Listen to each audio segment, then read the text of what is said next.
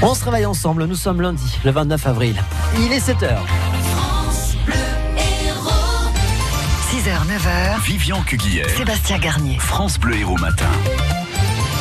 Dans ce journal, le sommet sur la biodiversité à Paris, les habitants de Loupian qui veulent garder leur distributeur de billets, mais d'abord les agressions de médecins qui augmentent. L'Occitanie est la troisième région la plus touchée après euh, l'île de France et les Hauts-de-France. 151 agressions euh, déclarées l'an dernier, 41 dans l'Hérault, soit le double de l'année euh, précédente. Agressions physiques, mais pas seulement Salam Daoui. Deux tiers des agressions sont verbales, insultes ou menaces. Les agressions physiques et le vandalisme, cambriolage, sont au même niveau, c'est à 8%. Les cas où il y a une arme blanche ou bien une arme à feu sont très très rares.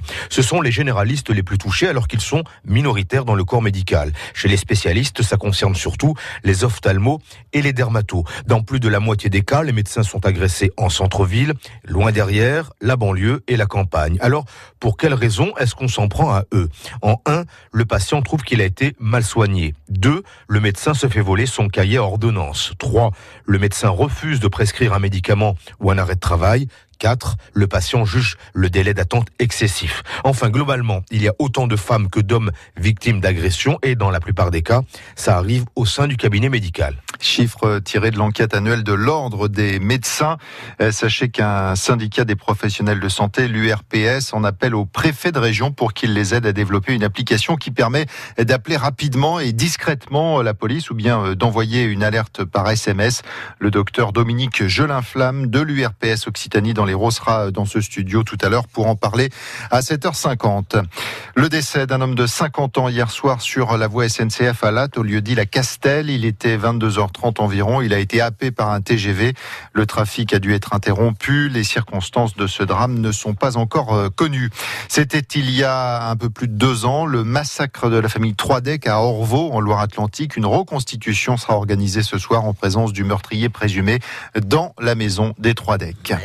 Habitants de Loupian au bord de l'étang de veulent garder leur DAB, leur unique distributeur de billets. Et il n'est pas assez rentable selon la banque Dupuis de Parseval qui n'exclut pas de l'enlever, mais une pétition est ouverte en mairie et chaque jour les habitants sont plus nombreux à la signer. Si les banques partent, c'est la vie qui part, dit le maire de Loupian Alain Vidal.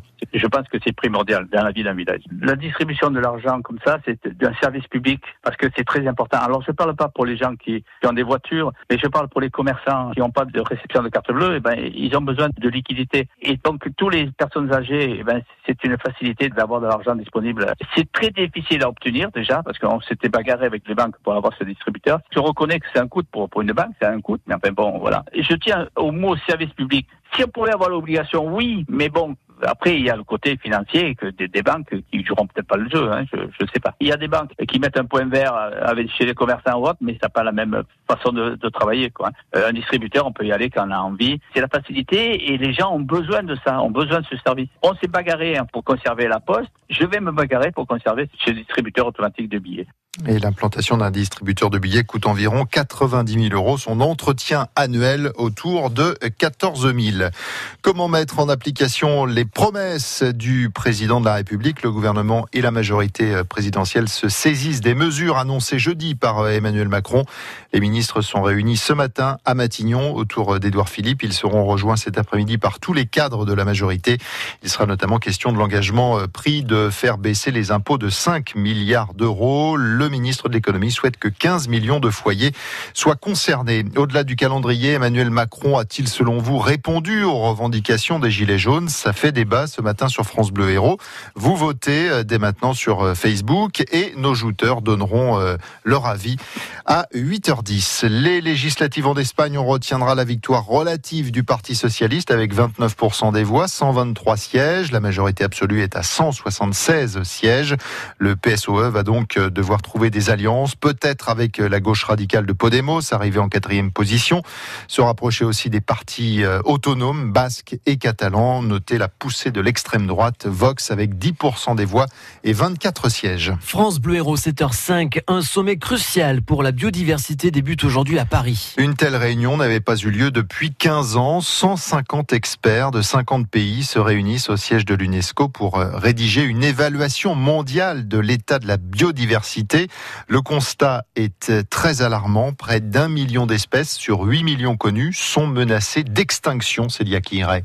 Premier consensus sur le sujet, la planète vit la sixième extinction de masse de ces espèces et c'est la première dont les hommes sont responsables. 60% des animaux vertébrés ont disparu en 40 ans, précise Arnaud Gauffier, l'un des responsables du WWF. Pas étonnant donc qu'une espèce sur huit soit menacée. On a perdu euh, plus de la moitié euh, des zones de mangroves à l'échelle de la planète. La déforestation dans les zones tropicales ne cesse de s'amplifier. On a 90% des stocks de pêche qui sont soit euh, surexploités, soit exploités au maximum.